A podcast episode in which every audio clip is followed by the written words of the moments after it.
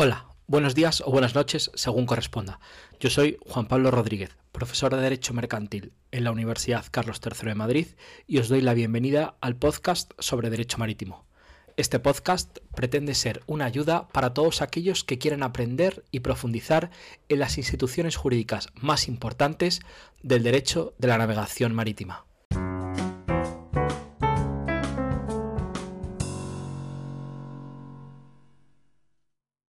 Hola a todos, hoy tenemos en el podcast a Neus León. Neus es responsable de dominio público en la Autoridad Portuaria de Tarragona y con ella vamos a hablar sobre un tema que a mí me parece muy interesante y es eh, y que sobre todo algunos quebraderos yo creo que ha dado a las autoridades portuarias algunos quebraderos de cabeza como es el abandono de los buques en, en puerto. Neus, buenos días. Buenos días, Juan Pablo. Un placer estar aquí contigo. El placer es mío. Eh, agradecerte desde este primer momento el que te hayas prestado a esta, a esta locura que, de vez en cuando se me ocurre. y que seguro que, va a ser un tema que, va a interesar mucho a, los oyentes, tanto a los estudiantes que escuchan el podcast como a abogados, eh, porque es un tema que muchas veces, bueno, pues no se, no se trata con mucha profundidad y yo creo que este es un buen momento para hacerlo. Así que, Neo, si te parece, te tengo aquí unas cuantas preguntas preparadas y, voy con ellas. Vamos. Pues la primera pregunta, para empezar y para situar el tema, es cuáles serían las principales causas que, que, provocan de alguna manera que los buques acaben abandonados en los puertos. Pues bien, como cuestión previa, me gustaría dejar fijados unos elementos básicos respecto a las condiciones que deben darse para que un buque se considere abandonado en un puerto de interés general. El texto refundido de la Ley de Puertos del Estado y de la Marina Mercante es claro, pues exige que se cumplan dos condiciones. En primer lugar, que el buque esté más de tres meses atracado sin actividad alguna y, por otro lado, que el buque no haya abonado las tasas y tarifas correspondientes. Estas dos condiciones son acumulativas. No sirve, pues, que se cumpla solo una de ellas, deben cumplirse las dos. Estos términos quedan reflejados en el artículo 302.2 del texto refundido de la Ley de Puertos del Estado y de la Marina Mercante, que reza bajo el título de buques abandonados, al indicar que se considerarán abandonados aquellos buques que permanezcan durante más de tres meses atracados, amarrados o fondeados en el mismo lugar dentro del puerto sin actividad apreciable exteriormente, ¿verdad? Y sin haber abonado las correspondientes tasas o tarifas y así lo declare el Consejo de Administración de la, Autoridad Portuaria. Esta concurrencia de causas, aunque parezca de simple entendimiento, eh, viene suscitando algunos problemas o interrogantes a los que nos referimos durante este podcast. Después de esta breve pincelada, considero que tanto nosotros, Juan Pablo, como nuestros oyentes hoy, estamos suficientemente equipados para poder resolver este rompecabezas. Por lo tanto, eh, nos adentramos al kit de la cuestión. ¿Cuáles son las causas que provocan que en los puertos acaben abandonados buques mercantes. El transporte marítimo no es ajeno a las malas prácticas empresariales que, por encima de los intereses generales, persiguen la máxima rentabilidad del negocio a toda costa, sin importar las consecuencias graves que se causan a los intereses públicos y a terceros. No entro a valorar aquí la conocida existencia de los pabellones de conveniencia, también conocidos como flags of convenience, que tanta incidencia tienen en estos y otros temas marítimos, pues seguramente se tratará en algún otro capítulo de este. Resumidamente, las causas que llevan a que un naviero abandone un buque en puerto son muy diversas, pero básicamente podríamos sintetizarlo en tres supuestos. El primero de ellos sería lo que llamamos como buques de último viaje. Se trata de buques subestándar, pabellones de conveniencia, totalmente amortizados por su armador o gestor naval, que a la primera de cambio en que se les efectúa una detención deciden no afrontar la solución y dar por finalizada la vida del buque. Las causas que pueden provocar la detención del buque que acaba desencadenando luego un abandono son diversas.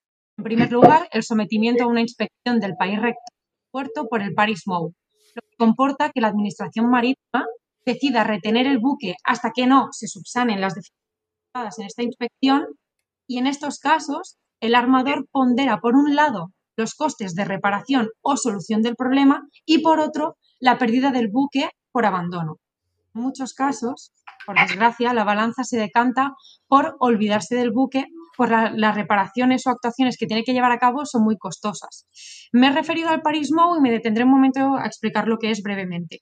Las siglas MOU provienen de la palabra de Memorandum of Understanding, a lo que en castellano llamamos Memorandum de Entendimiento. El Paris MOU, concretamente, Es un acuerdo de 27 autoridades marítimas mediante el cual se implementa un sistema que tiene por objetivo la eliminación del tráfico de buques que se encuentran en un estado deficiente. La segunda de las causas que puede provocar la detención de un buque es el embargo preventivo del buque por créditos marítimos pendientes.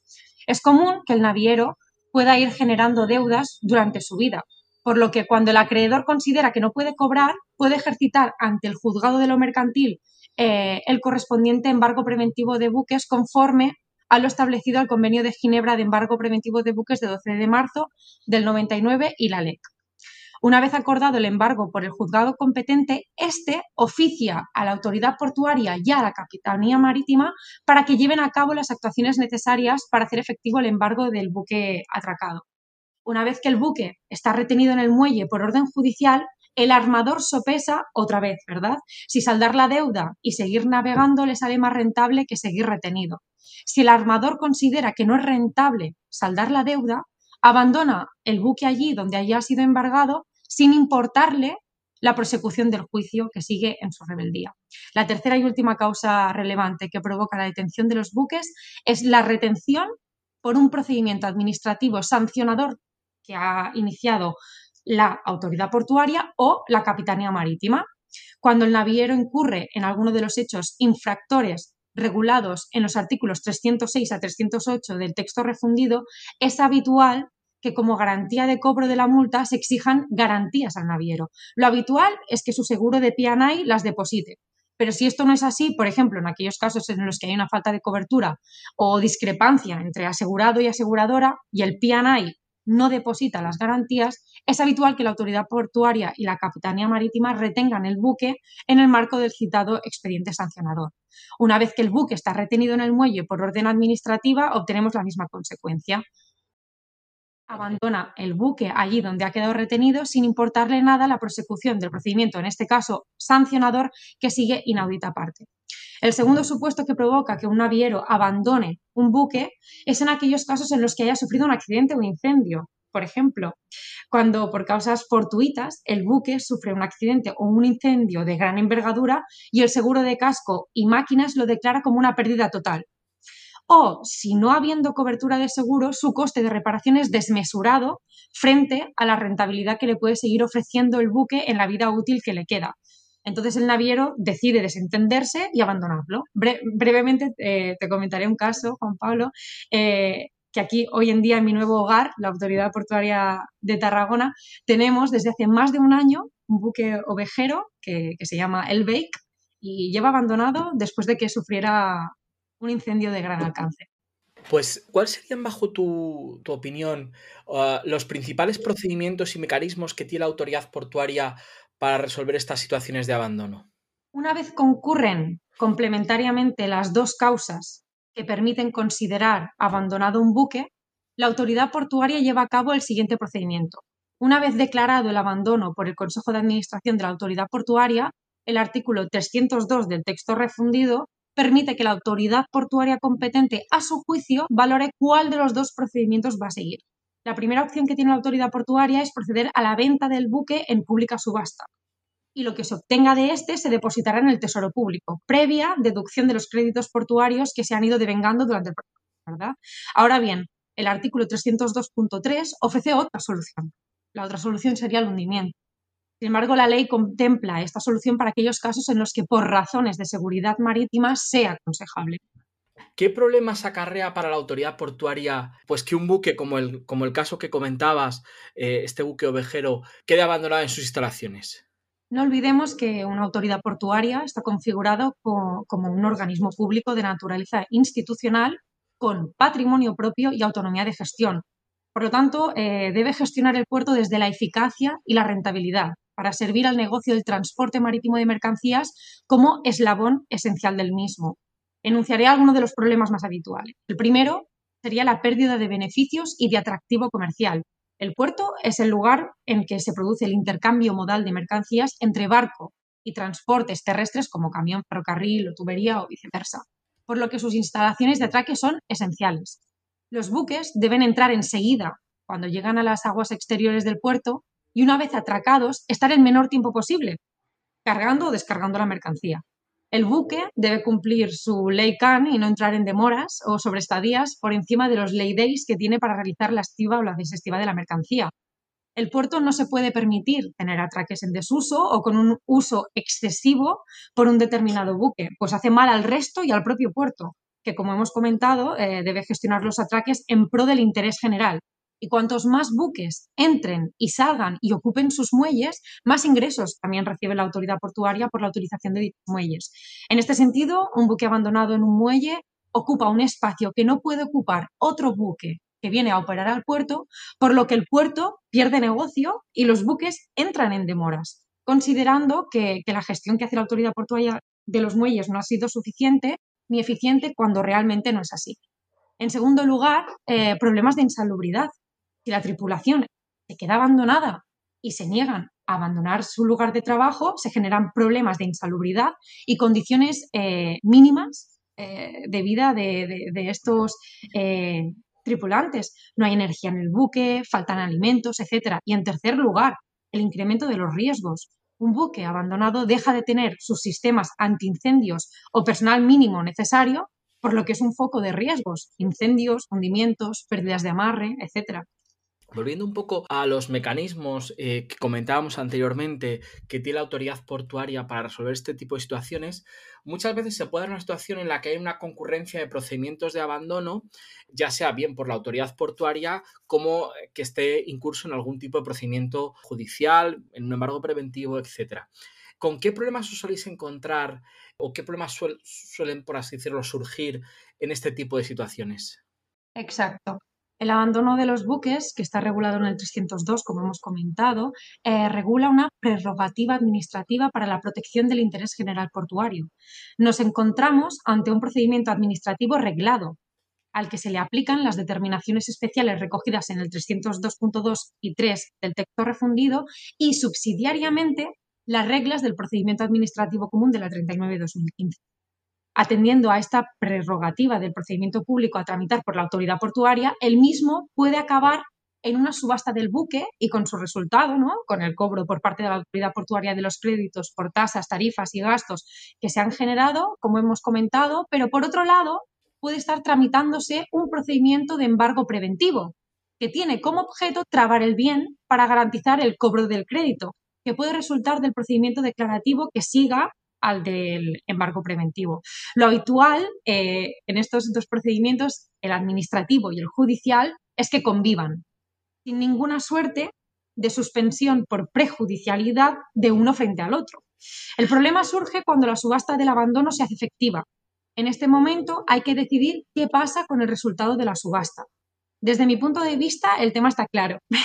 Por mucho que se proteste desde el procedimiento judicial, el crédito de la autoridad portuaria se liquida contra el resultado de la subasta y el sobrante no se deposita en la cuenta de consignaciones del juzgado de lo mercantil que tramita el embargo, sino que se deposita en el Tesoro Público de acuerdo con el artículo 302.3. No obstante, como, has comentado, esta, esta cuestión es controvertida y en la praxis nos podemos encontrar con otras soluciones. Sí, efectivamente, y, más aún además, bueno, pues que ahora se está tramitando en, Naciones Unidas un convenio sobre venta judicial de buques en el que de alguna manera también se prevé que estas normas sean aplicables a las ventas por parte de autoridades administrativas. Habrá que ver cómo encaja esas normas en caso de que España ratifique este convenio con las normas de, como bien has mencionado, las normas de la ley de puertos eh, del Estado. Y, por último, te quería preguntar ¿qué, cuestiones quedan pendientes por resolver bajo tu punto de vista. En el ámbito del abandono de buques, ¿qué queda por hacer? ¿Qué queda por resolver? Pues bien, Juan Pablo, las cuestiones pendientes de resolver son copiosas, pero destacaré dos de las que más dudas o controversias suscitan. En primer lugar, tenemos que, preguntarnos, ¿puede abandonarse un buque por deudas contraídas por tarifas generadas por el buque en los servicios portuarios? Me explico. El artículo 302.2 indica la necesidad de existencia de deuda. Queda claro, sin haber abonado las correspondientes tasas o tarifas. Partimos de esta premisa. La autoridad portuaria cobra al buque por el uso de sus aguas y ataques la T0 o tasa del buque, pero también tarifas por servicios comerciales que presta la autoridad portuaria, como el agua o la luz. El buque, a su vez, se sirve de los servicios portuarios de remolque, amarre o practicaje, por los que paga a sus prestadores las correspondientes tarifas. Entonces, ¿cabe pues considerar que el impago de estas tarifas a estos terceros prestadores de servicios habilita también al abandono? A mi juicio, la respuesta es que no. El abandono solo es posible por impago de créditos a la autoridad portuaria y no por impago a terceros. Y ello por el carácter de prerrogativa administrativa sumaria y extrajudicial que se otorga solo a la Administración en defensa de los intereses generales. Por lo tanto, se abriría la vía para que el remolcador, el práctico, el amarrador, embarque en el, eh, embarque en el buque, pero no para que lo soliciten a la autoridad portuaria. Pues la verdad es que muy interesante todo lo que nos comentas, sobre todo desde, una, desde un punto de vista muy práctico como el que tú tienes eh, en la autoridad portuaria. Yo creo que ha quedado meridianamente claro todo lo que has explicado, así que por mi parte agradecerte el que te hayas pasado por el podcast y, ya te advierto pues que eh, seguramente en el futuro volveremos a contactar para que nos vuelvas a contar alguna otra cosa desde un punto de vista tan práctico como el que, como el que tú tienes. Así que Neos, muchísimas gracias. Muchas gracias por la invitación, Juan Pablo, ha sido un honor. Pues concluimos aquí este episodio. Espero que os haya parecido interesante. Eh, muchísimas gracias a todos por vuestra escucha y nos vemos la próxima semana en el podcast sobre Derecho Marítimo.